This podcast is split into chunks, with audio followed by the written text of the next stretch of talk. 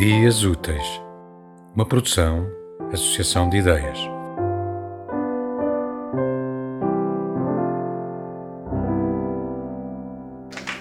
Dedicado a este espectador mais atento e mais atento, não mais pequeno e também muito atento, está ali dentinho todo.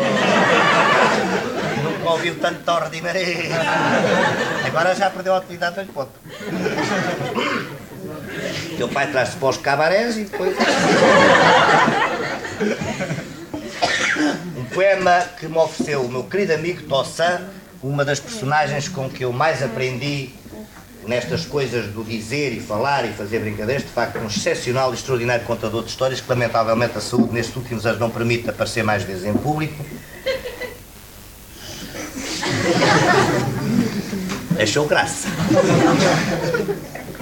E que me deu vários poemas dele que não estão publicados, este é de 81, se não estou em erro, e que se chama O Sapo e o Prato. Eu bem prometi que dizia uma coisa sobre o papo.